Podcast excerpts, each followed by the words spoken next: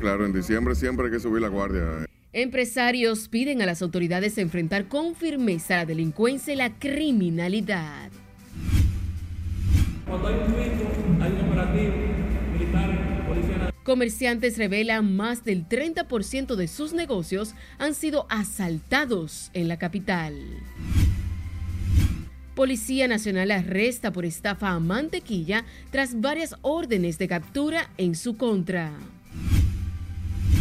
Haití advierte deportación de sus ciudadanos contribuye al deterioro de las relaciones entre ambos países.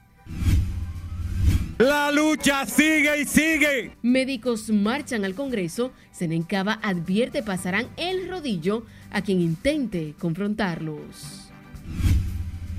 Banco Central pausa los incrementos de la tasa de política monetaria iniciados en noviembre.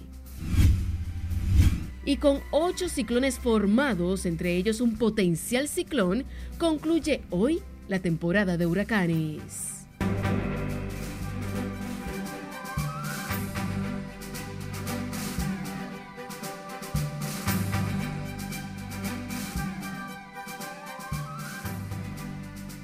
Buenas noches, bienvenidos a esta emisión estelar de Noticias RNN. Soy Janeris de León.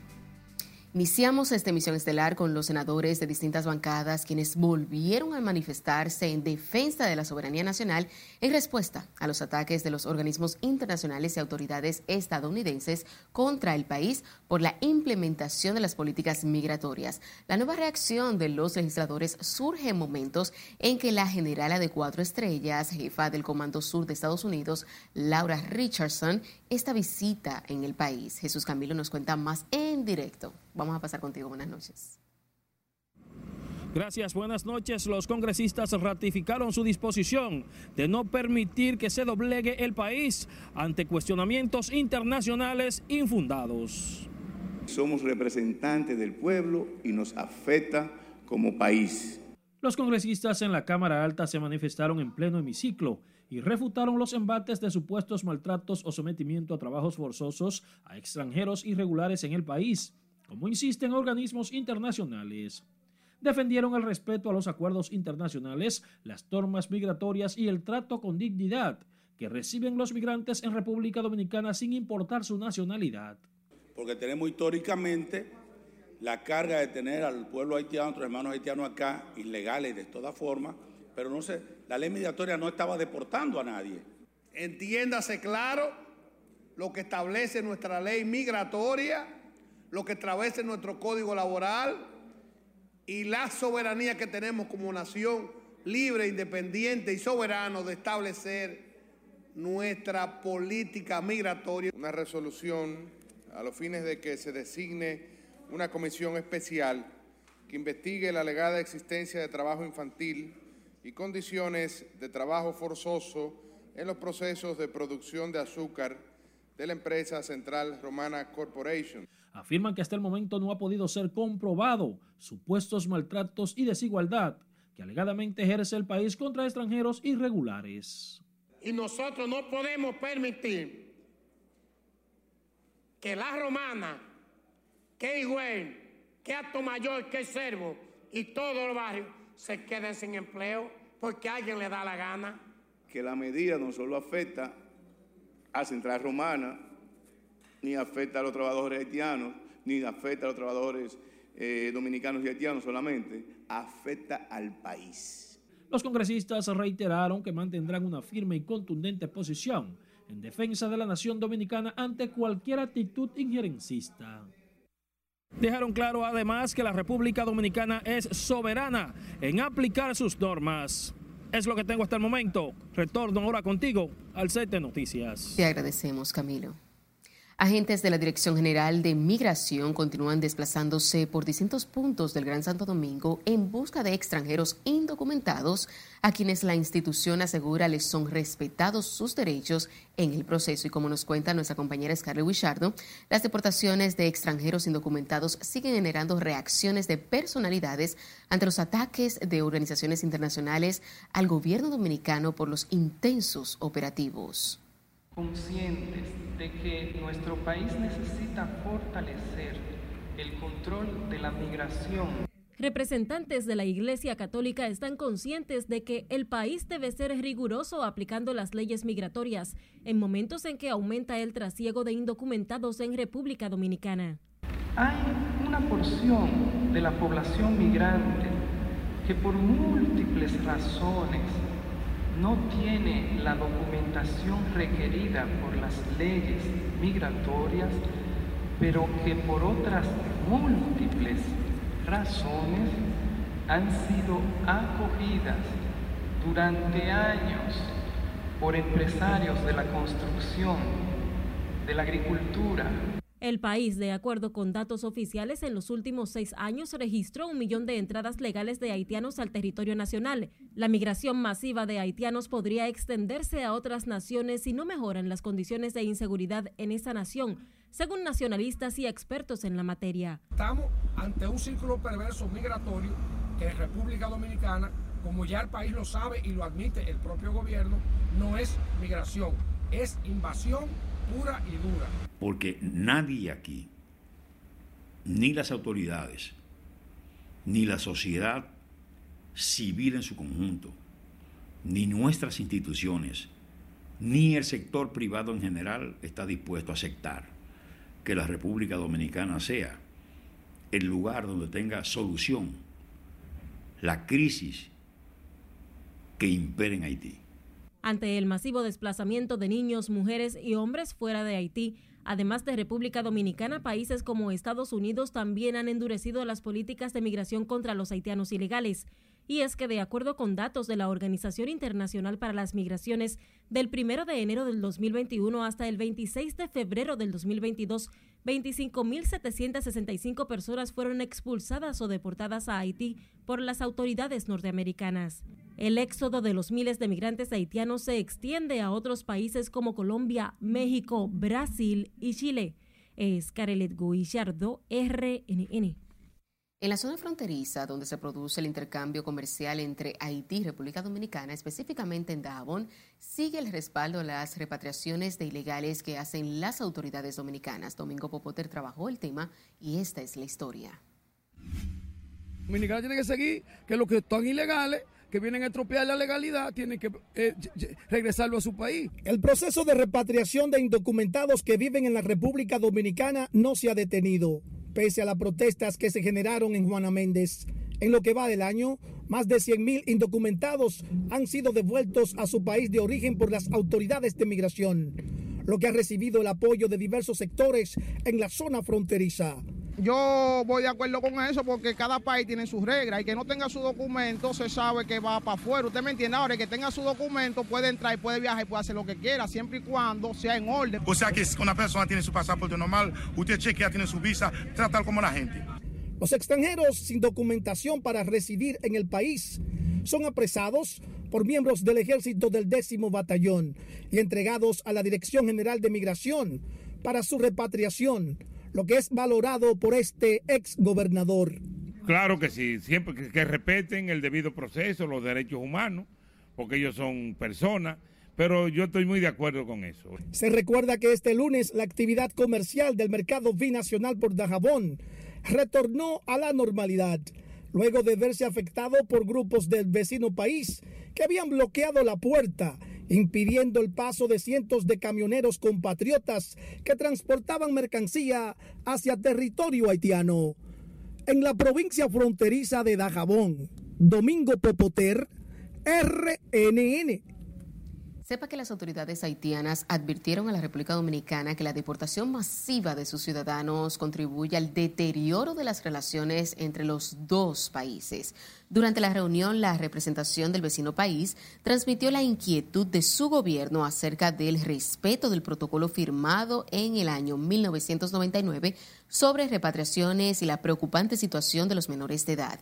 En el comunicado, el gobierno de Haití aseguró que siguen pendientes de la situación y harán todos los esfuerzos diplomáticos para que se respete el protocolo sobre repatriaciones. El Consejo Nacional de la Empresa Privada y los industriales de Herrera pidieron al gobierno actuar con mayor severidad en la persecución de los criminales. Nelson Mateo con más. Creo que hay que hacer, o sea, que hay que hacer cumplir la ley. El acto de entrega de galardones en el 60 aniversario de la Asociación de Industrias fue el escenario en el que los hombres de negocios abordaron el tema de la seguridad ciudadana. Entonces yo lo que creo que implantar ese sistema de cuadrantes que ha funcionado muy bien en todos los países del mundo y creo que, que hay que hacer planes y si no funciona ese vamos a hacer otro y otro y otro, pero no debemos eh, darnos por vencidos nunca.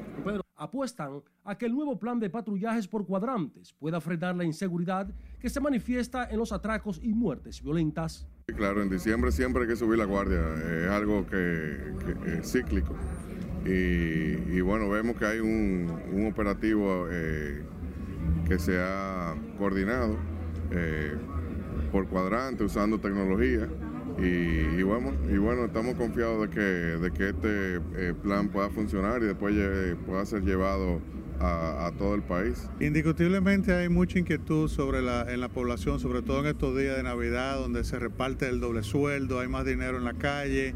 Y, pero la Policía Nacional ha hecho una gran labor últimamente. Esperan que el nuevo plan de patrullaje por cuadrantes pueda además revertir la percepción de que la criminalidad y sus funestos resultados le han ganado la batalla al Estado.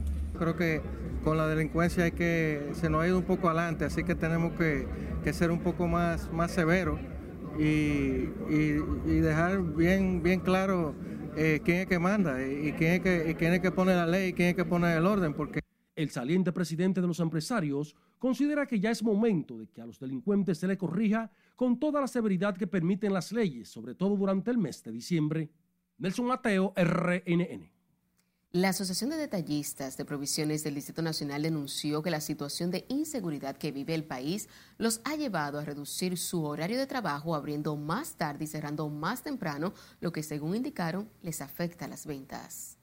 Cuando hay un hay un operativo militar, policía en los barrios, y a los 15 o 20 días estamos lo mismo. Entonces, necesitamos realmente soluciones que sean permanentes, porque nosotros estamos analizando lo que es un año completo, y durante el año completo hemos visto que operativo, disminución de delincuencia 15 o 20 días, y nuevamente nos afecta a los negocios. Los detallistas indicaron que el 30% de los colmados agrupados en ese gremio han sido víctimas de robos y asaltos, destacando que los acostumbrados programas de seguridad ciudadana implementados por el gobierno solo arrojan soluciones de corto plazo. Y como crónica de una muerte anunciada, Wilkin García, alias Mantequilla, propietario de la empresa de inversiones 3.14, fue apresado por las autoridades en el municipio de Monteplata luego de tres órdenes de arresto tras estafar a varios inversionistas de la compañía. Mantequilla se encuentra detenido en la división de la Policía Nacional de Monteplata. Se recuerda que residentes de Sabana Grande de Boyá convocaron a un encendido de velas en demanda de la devolución de más de 150 millones de pesos. En otra información, al menos ocho hombres habrían abusado sexualmente de un adolescente de 16 años en un hecho registrado en el kilómetro 7 de la carretera Sánchez en el Distrito Nacional. Catherine Guillén conversó con los familiares del adolescente y aquí nos presenta la penosa historia.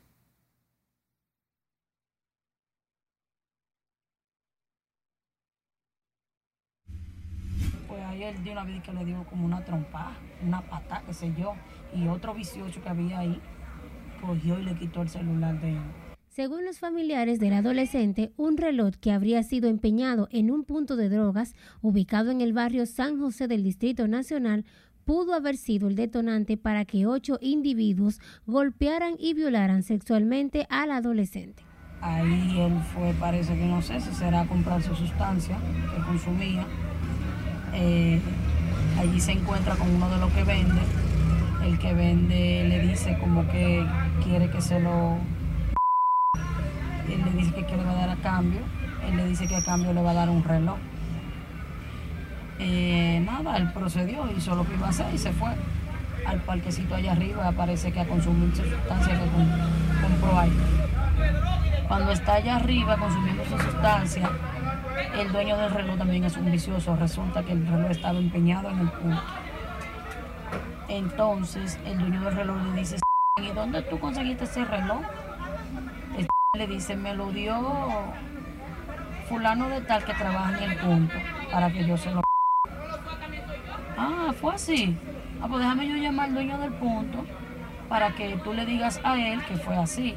Huérfano de padre e hijo de una madre consumidora de sustancias ilícitas, el adolescente de quien se omite el nombre por razones legales se crió en un ambiente de libertinaje, fue expulsado de la escuela y aunque trataron de buscarle ayuda en algunos centros, el joven ya estaba inmerso en el mundo de las drogas. Él vivía conmigo, pero como él no quiso acoplarse a mis reglas, yo tengo dos niños pequeños, y él ya estaba en un ámbito que yo no podía controlarlo. ¿Es consumidor de drogas? Ajá. Él estaba en un ámbito que yo no podía controlarlo. Él me dijo que lo soltara en banda, yo traté de ayudarlo, de buscarle ayuda. Fui a Conani, en Conani nunca me pudieron ayudar porque él no era huérfano, porque él tiene su mamá viva, pero su mamá es también eh, eh, consumidora. La tía del menor accedió a contar la historia, pero no quiso salir en cámara por temor a represalias. El barrio está realmente, mira, no hace mucho mataron a un muchacho en otro punto que hay por ahí abajo, que hasta se ven los videos cuando va la persona saliendo con su niño a llevarlo al colegio y tiene que devolverse porque vienen los atracadores saliendo del, callejón. Aquí este barrio de Agrima, este barrio yo nací, me crié aquí, yo tengo 38 años. ¿Cómo se llama este barrio? sector San José, y este barrio no era así. Aquí no se veía eso de, de fumar droga en las esquinas. Aquí no se veía eso de, de, un punto aquí, otro allí. Aquí no se veía tiroteo. El joven está ingresado en el Hospital Infantil Robert Reed Cabral. El director de este centro, aunque no precisó detalles sobre su estado de salud, dijo que el menor de edad no fue ingresado por abuso sexual, sino que se trataba de una intoxicación por sustancias. La tía de la víctima dijo que teme por la inseguridad que arropa este sector, pero que espera que las autoridades den con los malhechores que abusaron de su sobrino y que paguen por el delito. Catherine Guillén, RNN. Varios hombres a bordo de un vehículo hirieron a un hombre luego de que éste salió de una gallera y le robaron más de un millón de pesos. Debbie Osvaldo Sarita Ramos fue interceptado por cuatro hombres que se desplazaban en un carro marca Sonata color gris, quienes le propinaron unos 10 disparos a su vehículo hiriéndolo de gravedad. Los asaltantes aparentemente observaron cómo Osvaldo Sarita ganó varias apuestas de gallos y al salir del Coliseo de Santiago fue interceptado y lo despojaron de 20 mil dólares, además de 500 mil pesos. Dos presuntos delincuentes hasta el momento no identificados fallecieron este miércoles en un enfrentamiento a tiros con agentes de la Policía Nacional en el sector La Ciénaga del Distrito Nacional. Los cuerpos fueron levantados por miembros del Sistema Nacional de Atención de Emergencias 911 y trasladados hasta el Hospital Moscoso Puello. Conforme con las informaciones, los dos hombres llegaron sin vida al centro de salud y se encuentran a la espera de los patólogos para trasladarlos al Instituto Nacional de Ciencias Forenses. Y en Santiago fue sepultado esta mañana Porfirio Zacarías Valentín Ten, padre del ex senador Julio César Valentín, quien murió en el reparto Peralta de esa ciudad a los 85 años de edad. El padre del ex legislador por Santiago en varias ocasiones venía sufriendo los embates de la enfermedad de Parkinson combinada con otras patologías. Considero un hombre estoico que no, no se quejaba ante el dolor suyo, pero sí ante el dolor ajeno. Entonces, siento que papi se fue en paz, tranquilo, y soñamos que pueda descansar en paz. Valentín Ten fue enterrado en el cementerio Fuente de Luz en el municipio de Licey al Medio. A la funeraria Blandino de Santiago acudieron diversas personalidades de la vida política, así como empresarios. Y recuerde seguirnos en las diferentes cuentas de redes sociales con el usuario arroba noticias RNN a través de nuestro portal digital www.rnn.com.do porque actualizamos todas las informaciones todos los días. También recuerde escuchar nuestras dos emisiones de noticias a través de Spotify y demás plataformas digitales similares porque RNN Podcasts es una nueva forma de mantenerse informado siempre con nosotros. Es tiempo de nuestro primer corte comercial de la noche. Al volver, les contamos por qué un periódico canadiense acusa de corrupto al senador Félix Bautista. Además, el Banco Central suspende aumento de política monetaria. y el Ejecutivo dispone extradición de dos dominicanos solicitados por la justicia estadounidense. Ya regresamos con más información.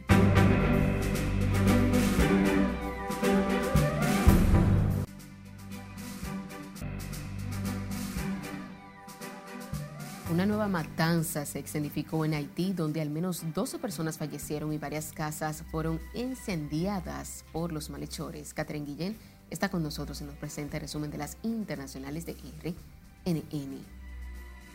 Así es, buenas noches. De estos 12 cadáveres, algunos fueron encontrados calcinados, mientras que los dos malhechores fueron perseguidos por la policía y la población. Un saldo hasta ahora de 12 fallecidos y varias casas incendiadas ha sido el resultado de un ataque de hombres armados contra civiles en la comunidad de Source Matelas en Cabaret, al norte de Puerto Príncipe, capital de Haití. Según informa el diario Le Novelis, el ataque fue ejecutado por dos hombres armados la noche del martes 29 de noviembre. En un video que circula en redes sociales se puede ver varias casas en llamas. El presidente de México, Andrés Manuel López Obrador, instó al gobierno de Estados Unidos a informar sobre la situación judicial del narcotraficante Edgar Valdés Villarreal, alias La Barbie, después de que medios nacionales informaran que el antiguo operador del cartel de los hermanos Beltrán Leiva ya no se encontraba bajo custodia de las autoridades norteamericanas. El volumen de dinero enviado por los migrantes de América Latina y el Caribe a sus familias aumentó 9.3% en 2022 hasta alcanzar los 142 mil millones de dólares. A nivel mundial, las remesas aumentaron alrededor del 5% hasta los 626 mil millones de dólares, una cifra muy inferior al 10.2% de 2021. El ministro de Energía saudí, Al-Bulasi bin Salman bin Al-Udasi, anunció hoy el descubrimiento de dos nuevos campos de gas natural no convencional por parte de la compañía petrolera estatal Aramco en la provincia oriental del país árabe. Según el comunicado del departamento, la petrolera descubrió el primer campo a 142 kilómetros al suroeste de la ciudad de Hal of Fuf y lo nombró como Aguatat el expresidente chino Jiang Zemin, que ocupó el puesto entre 1993 y 2003, falleció hoy a los 96 años de edad, según informó la prensa oficial. En un breve comunicado, la agencia estatal de noticias Xinhua indicó que el exmandatario falleció en la ciudad oriental de Shanghái, en la que lideró la rama local del Partido Comunista de China en los años 80. Un empleado de la Embajada de Ucrania en Madrid ha resultado herido leve este miércoles tras la explosión de un artefacto explosivo de fabricación casera que se encontraba en un sobre que llegó a la sede de la delegación diplomática, según informaron fuentes oficiales. Según dichas fuentes, el artefacto explotó cuando el empleado lo abrió, lo que le produjo heridas, de las que fue atendido en un hospital de la capital, donde llegó por sus propios pies y poco después fue dado de alta. Y finalizamos este recorrido internacional con la casa de lujo francesa Valenciaga, quien se encuentra en el punto de mira tras una campaña publicitaria con menores y accesorios de connotación sexual que indignó a una de sus musas, la influencer Kim Kardashian, y ha llevado a la marca a pedir disculpas y recurrir a la justicia. La polémica que estalló en las redes sociales se basa en la última campaña de esta marca, Gift Collection, que muestra dos imágenes de niñas de pie en un sofá y en una cama que sujetan un osito de peluche con correas negras, ropa inspirada en prácticas sexuales sodomasoquistas. Valenciaga asumió la total responsabilidad de la falta de vigilancia y control pero la marca asegura haber presentado una querella por inclusión de estos documentos no validadas resultando de una negligencia irresponsable. Hasta aquí las noticias internacionales de esta noche. Pasa contigo. Gracias, Catherine. Retomando con las informaciones nacionales, un periódico canadiense acusó al senador Félix Bautista de corrupto y lo culpa de bloquear la mina de oro en San Juan. Según el diario The National Post, el legislador encabezó marchas y protestas en contra de que la minera canadiense Gold Quest explote una mina de oro en la referida provincia. En ese sentido, la compañía y sus seguidores se han mostrado escépticos sobre los motivos del senador dominicano para protestar contra la mina, que según dicen beneficiará a miles de sanjuaneros. En otra información, el Poder Ejecutivo dispuso hoy, mediante decreto, la extradición de dos dominicanos acusados de narcotráfico y fraude en Estados Unidos.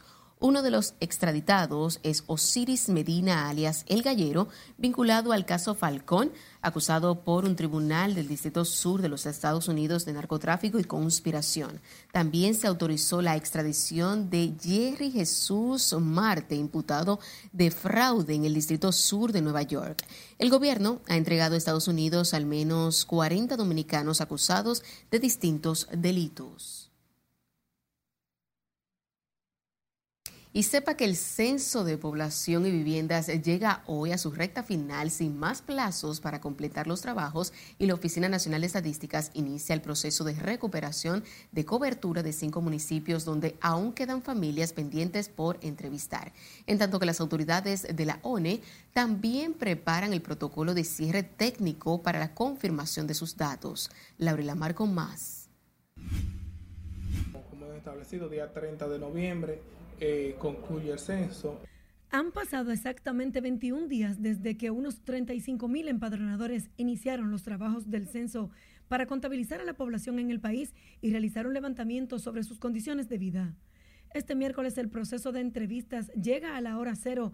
Sin embargo, el personal de la ONE seguirá trabajando en la recuperación de cobertura en zonas específicas para completar los trabajos. Hasta ahora se tiene definido que solamente va, a ejecutarse en Verón, Santo Domingo Este, eh, Circunscripción 1 del Distrito Nacional, Santo Domingo Oeste y el municipio de Santiago de los Caballeros. Entonces, ya ahí lo que quedamos es garantizar que la, población de, de esas demarcaciones sea correctamente empadronada. El director del censo, Víctor Romero, explicó que ya iniciaron el cierre técnico en unas 28 provincias y continuarán con el proceso para confirmar la veracidad de los datos recolectados durante los días de empadronamiento a las familias del país. Estamos ya con los protocolos de cierre, de, cierre técnico. ¿Y qué consiste eso? Bueno, como ya tenemos data de las provincias y tenemos una serie de indicadores, los tableros de monitoreo, estamos verificando la, la veracidad de esos indicadores. Si eso es así, o sea, son alertas que generan los sistemas. Bueno, verifica eh, tal, tal, índice, verifica de tal situación, verifica eh, tal, tal número de, de, de casuísticos, de tipo de vivienda. Entonces uno va a terreno, verifica. Entonces para hacer un cierre ya técnico. Romero indicó además que hoy se retiran los facilitadores del terreno, quienes deberán retornar a la ONE los dispositivos electrónicos y la indumentaria utilizada durante el desarrollo del censo. Una vez finalizados los trabajos de empadronamiento, las autoridades realizarán un cierre técnico para preparar la base de datos con los resultados preliminares que serán presentados en el primer trimestre del año próximo. Laurila Mar, RNN. En otra información, el ministro de Industria y Comercio, Víctor Ito Bisonó, dijo que junto al titular de trabajo, Miguel de Camps, están acompañando a Central Romana en los esfuerzos ante el gobierno norteamericano en busca de reactivar la entrada de azúcar a ese mercado. Nelson Mateo con más detalles. No es a gusto, claro que no, pero cada cual tiene su, su libro, cada cual tiene su seguimiento, cada cual tiene sus leyes. El ministro de Industria y Comercio dejó claro que la reciente decisión de Estados Unidos contra Central Romana afectará la economía dominicana. Nosotros tenemos la obligación porque impacta, impacta en el trabajo, impacta en el comercio, impacta en la dinámica de los veintipico mil trabajadores que se envuelven en cada zafra. Es de nuestro interés eh, que eso se solucione lo más rápido posible y le vamos a dar ese acompañamiento en todo lo que necesita. el ministro de Agricultura, parte de la comisión designada para acompañar a la Central Romana en el diálogo con Estados Unidos, cree que el bloqueo no tiene sentido bajo el alegato de violaciones a los derechos de los braceros haitianos. Entiendo que eso va a ser superado. También el gobierno ha empezado a, estrechar las relaciones y buscarle una solución a eso. Eso no tiene desde mi punto de vista, ningún tipo de, eh, asidero que pueda eh, catalogar ese consorcio azucarero eh, como lo han calificado. Yo Lo mismo dijo sobre el tema Celso Marrancini, expresidente del CONEP, quien mantiene una postura firme de rechazo al bloqueo de Estados Unidos a la principal empresa de la industria azucarera dominicana. Aquí se trata a los haitianos igual como se trata a cualquier otro extranjero, eh, de forma tal que eh, casi el 30% del, del presupuesto de salud pública se invierte en ciudadanas haitianas que vienen a dar a luz a la República Dominicana, nuestras universidades haitianos, en cantidad de empleos. Indudablemente pretender que la República Dominicana cargue más aún con el peso de Haití es imposible. El ministro de Industria y Comercio, Víctor Bisonó, espera que la mesa del diálogo logre reactivar la venta azucarera del Central Romana, acusado por la Embajada de Estados Unidos de abusos sistemáticos laborales. Cesarina Ravelo, RNN. El Banco Central informó hoy la decisión de pausar los aumentos de la tasa de política monetaria que se venían ajustando desde noviembre del año 2021 como mecanismo para enfrentar la escala inflacionaria. La tasa de política monetaria había registrado disminución de 140 puntos básicos desde un máximo de 9.64% en abril de este año 2022 a 8.24% en octubre. En su reunión de política monetaria de noviembre del año 2022, la autoridad monetaria decidió mantener invariable su tasa de interés de política monetaria en 8.50% anual. La Asociación de Instituciones Rurales de Ahorro y Crédito presentó hoy un balance de los logros alcanzados en este año por esa organización, entre estos la inversión de más de 103 millones de pesos para la formación de sus socios en educación e información. El director ejecutivo de la entidad, José Alejandro Rodríguez, destacó que otorgaron préstamos de 69.960 a microempresarios a lo largo de este año y mire todos los principios, no solamente el principio de cooperar con la comunidad, sino también de cooperar entre nosotros, es uno de los principios. El tema de democratizar las oportunidades y el tema de atender puntualmente las necesidades. Nosotros creemos que el cooperativismo es una de las pocas esperanzas dentro del modelo de economía social de mercado, que es donde está República Dominicana. El índice promedio de crédito a la Asociación de Mujeres durante el año 2022 fue de 47.4%. La organización agrupa 17 cooperativas especializadas en la oferta de servicios de ahorro y crédito de República Dominicana. En tanto que el ministro de Agricultura, Limber Cruz, dijo que el mercado dominicano cuenta con los pollos y cerdos suficientes para el consumo navideño. Cruz aseguró que para garantizar la gran demanda de pollo y cerdo, el gobierno ordenó la importación del 15% de los productos. Hay suficiente pollo, hay suficiente cerdo, hay suficiente alimentos para no solamente para las navidades, sino para el año que se avecina. Estamos preparados, la agricultura en la República Dominicana ha sufrido una transformación. El presidente de la República ha aportado en todos los órdenes, ha aportado para la preparación de tierra la mayor cantidad que se ha preparado gratuitamente. Limber Cruz dijo que el mercado nacional cuenta además con productos suficientes de consumo en cantidades y precios asequibles gracias a los programas de siembra y el apoyo del Estado a la producción nacional.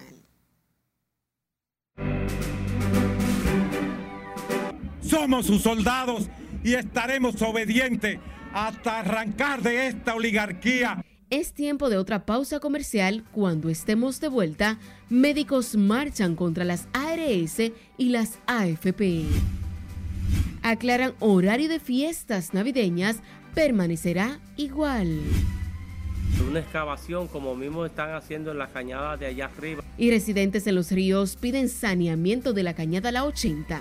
No le cambie que ya volvemos. Esta es la emisión estelar de Noticias RNN.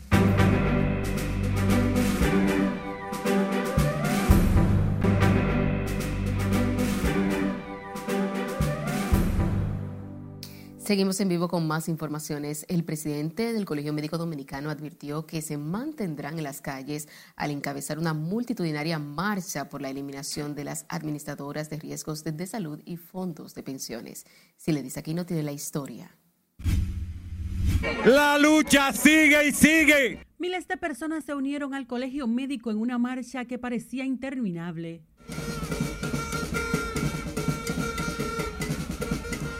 Sin embargo, el gremio de salud advierte que seguirán en las calles hasta lograr la eliminación de las ARS y AFPs. Seguirá con aguinaldos, plantones en la Plaza de la Bandera y llegará enero. Y, si esta gente no temperan, seguiremos en las calles hasta que el pueblo quiera.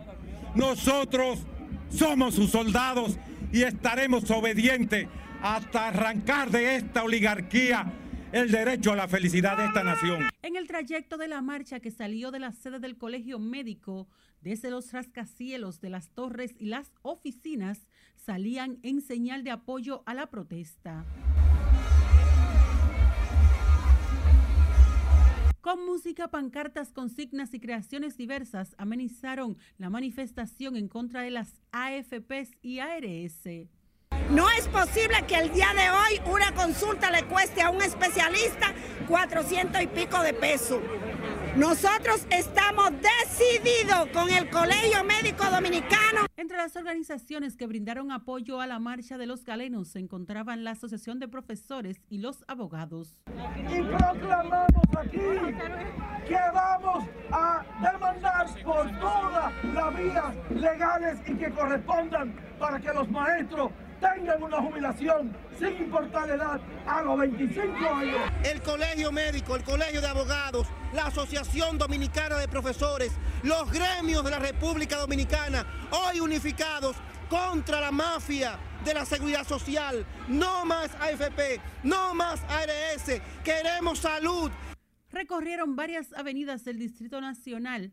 La marcha con miles de manifestantes llegó a su punto el Congreso Nacional. Aquí presente en solidaridad con las reivindicaciones que está levantando el Colegio Médico, porque son las reivindicaciones sentidas de los profesionales agropecuarios.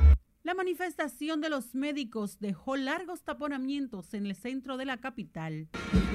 La marcha de los médicos y las decenas de organizaciones que les acompañaban estuvo en todo momento resguardada por agentes de la Policía Nacional y de DGCER. Son varias las marchas que ha realizado el Colegio Médico junto a decenas de organizaciones por mejores beneficios de las ARS, pero aún están a la espera de una respuesta concreta por parte de las autoridades del Consejo de la Seguridad Social. Sila Disaquino, RNN. A propósito de este tema, en los centros de atención pública de la capital se reforzaron los servicios de emergencia para hacer frente a la demanda de pacientes producto del paro de las consultas médicas por la marcha de los médicos contra las ARS. Margaret Ramírez con más detalles. O sea que nosotros en esa parte tenemos el hospital organizado, la atención se sigue dando de forma regular y normal. Hoy las salas de consulta de los centros públicos y privados quedaron desiertas.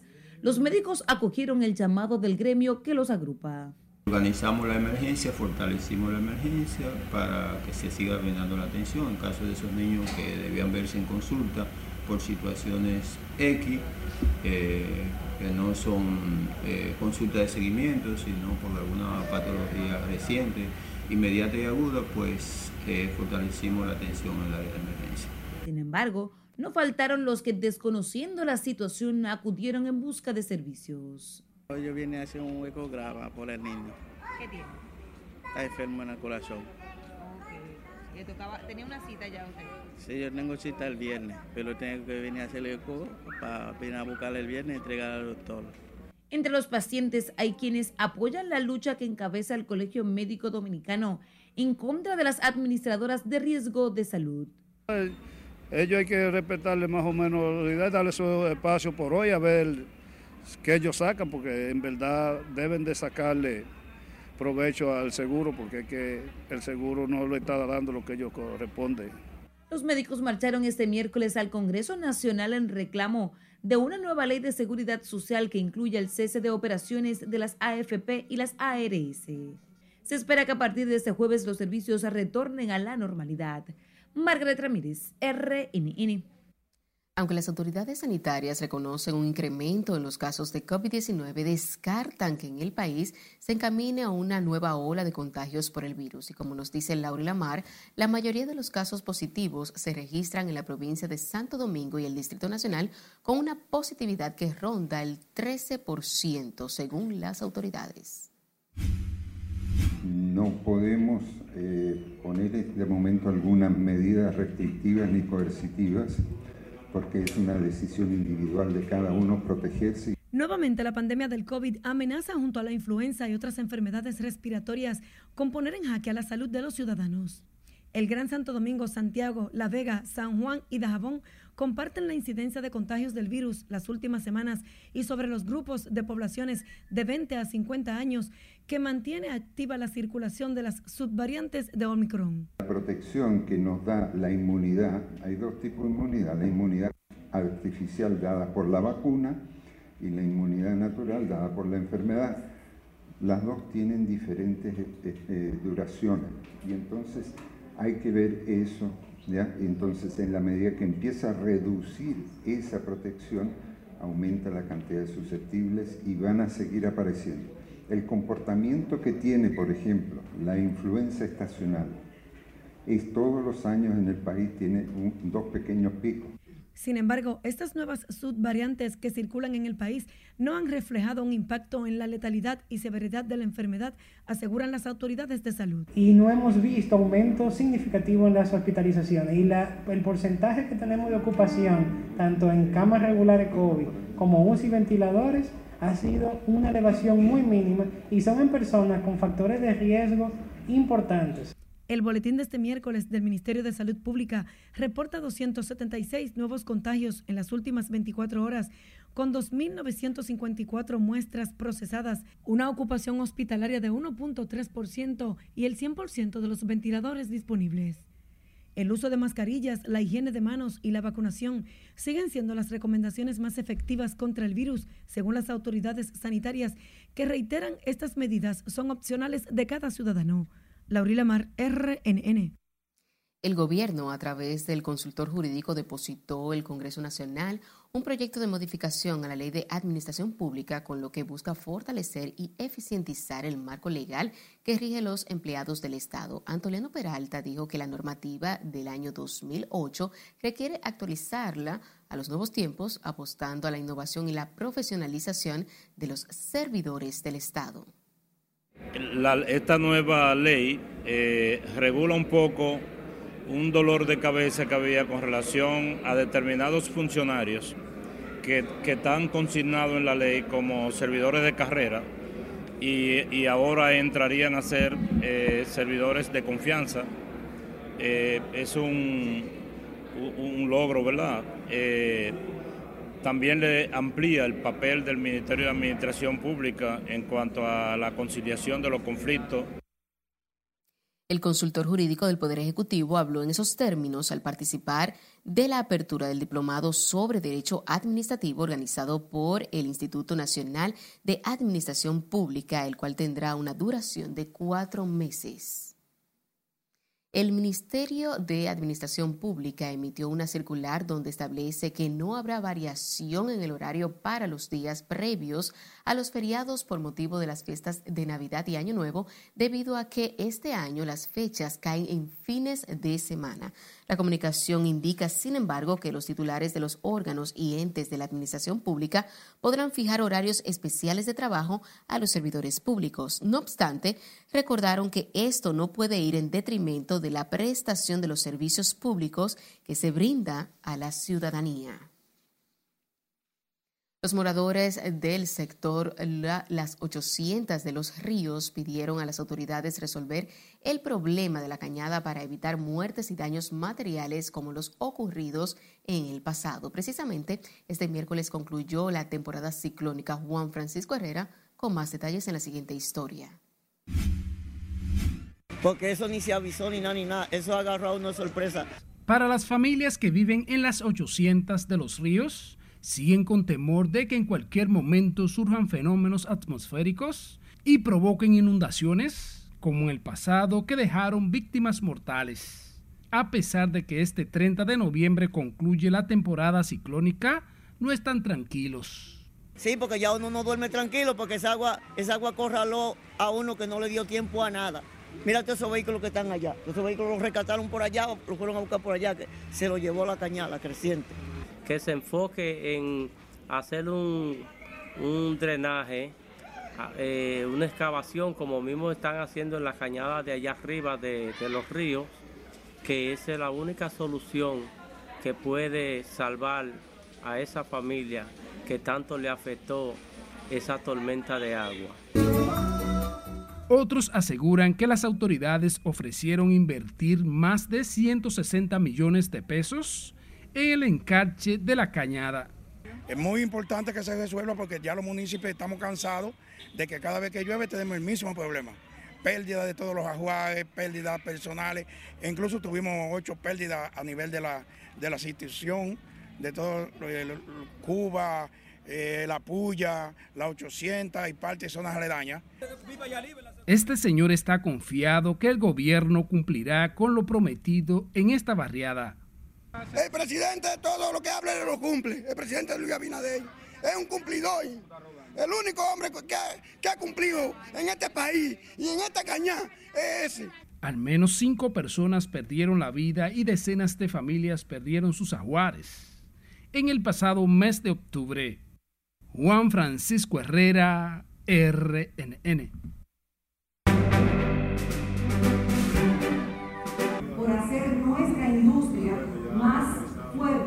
Nos vamos a nuestro último corte de la noche. Al volver, industriales reconocen al director de aduanas, Eduardo Sanz Lobatón. Además, detalles sobre el lanzamiento de la nueva plataforma digital única. Y Titi me preguntó, es la canción más escuchada en el mundo. Ya volvemos.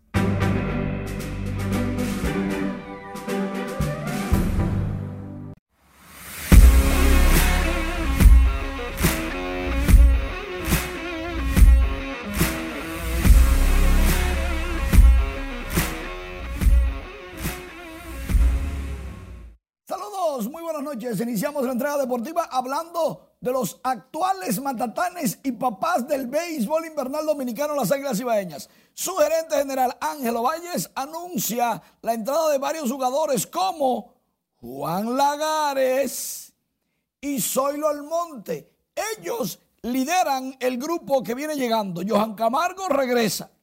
Luego Gregory Soto, lanzador, zurdo, relevista de grandes ligas de los Tigres de Detroit.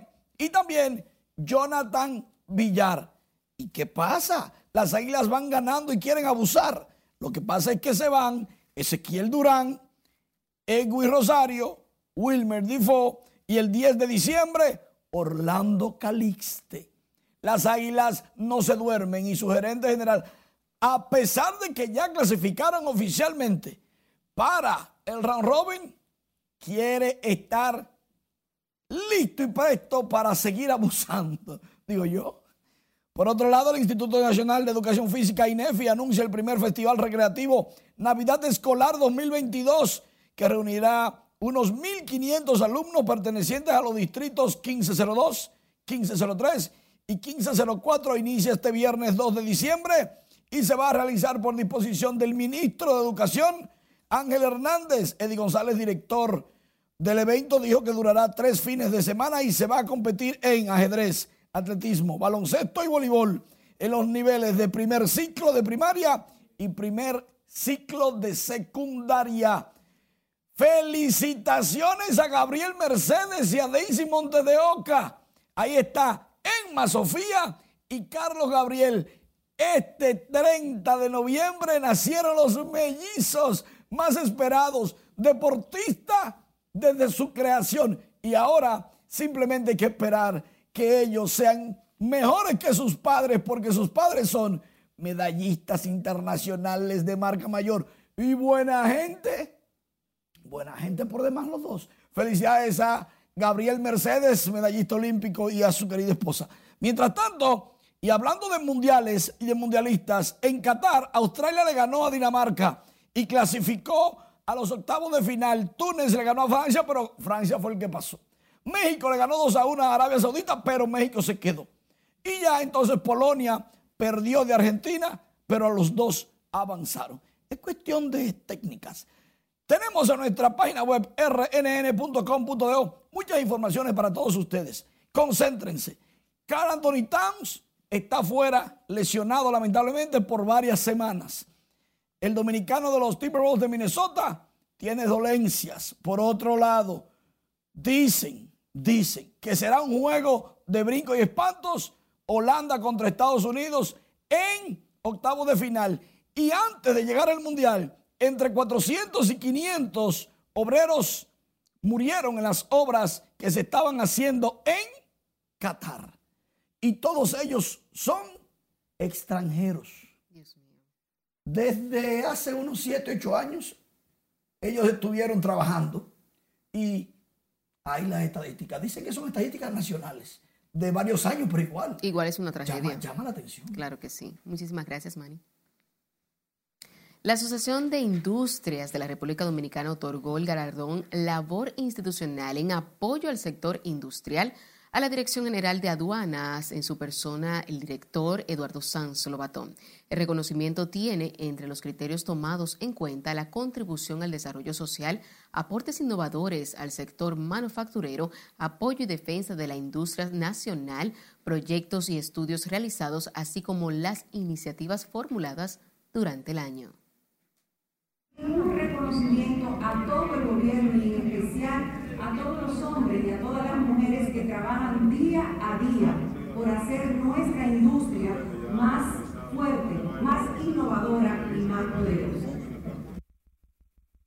Los industriales también aprovecharon para reconocer al presidente Luis Abinader por sus aportes al desarrollo del sector, un galardón que recibió la vicepresidenta en su representación y con el objetivo de contribuir a cerrar la brecha de contratación de profesionales de las TICs, fue lanzada Única, una plataforma que busca impulsar desde la tecnología el desarrollo profesional de estudiantes y profesionales, además de servir como punto de enlace para empresas contratantes e instituciones académicas con este segmento.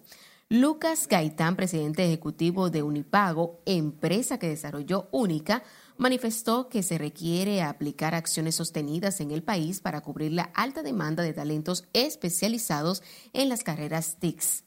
Agregó que desde este espacio online se facilita el proceso de identificación y reclutamiento de candidatos que reciben ofertas laborales con mejores salarios, mayores oportunidades de crecimiento y diversificación de sus áreas.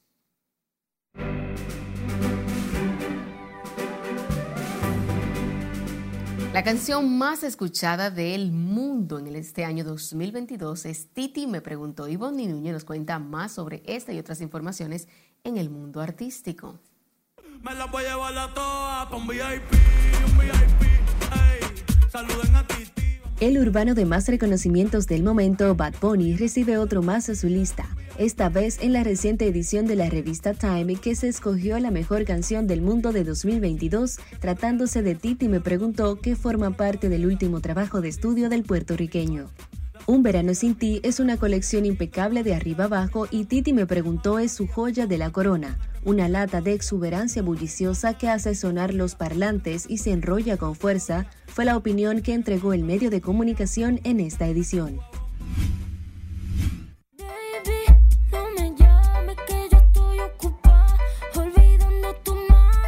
Los críticos musicales de The New York Times publicaron sus listas de los mejores discos del año y coronaron de forma unánime a Motomami de Rosalía como uno de los grandes álbumes de 2022. Los críticos situaron el disco de la española en el podio de sus listados, un consenso no logrado este año por ningún otro artista y al que solo consiguió acercarse el Resonance de Beyoncé y destacaron la capacidad de Rosalía para saltar entre multitud de estilos y pese a ello, despachar una obra con carácter único y personal. It is really rare, so lucky you. La celebridad mediática Kim Kardashian y el rapero Kanye West alcanzaron un acuerdo de divorcio por el que el segundo pagará a la primera 200 mil dólares al mes en concepto de manutención para los hijos, según publicó el canal CNN.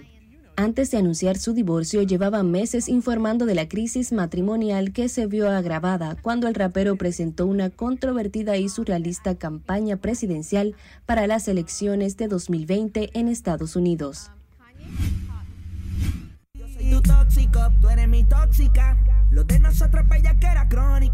El dúo puertorriqueño de reggaetón Joel y Randy pidió disculpas tras la controversia generada después de que varias fanáticas se desnudaran de cintura para arriba mientras bailaban sobre un escenario durante un concierto en México. Los artistas insistieron, no obstante, en que lo ocurrido con el público durante su actuación en el Coca-Cola Flow Fest en México se desarrolló de manera espontánea y orgánica. Yo dije que no volvería a caer. El artista urbano Jay Wheeler anunció que iniciará en febrero de 2023 su primera gira mundial Emociones World Tour que le llevará a actuar en República Dominicana, Estados Unidos, México, Chile, Colombia, Perú, España, entre otros. A sus 28 años, el cantante es una de las figuras más fuertes de la música romántica en español. En octubre logró una de sus principales metas como actuar en el Coliseo de Puerto Rico en San Juan, el cual llenó su capacidad en cuatro conciertos consecutivos. En RNN Diversión, Ivonne Núñez. Finalizamos esta emisión estelar de Noticias RNN. Feliz resto de la noche.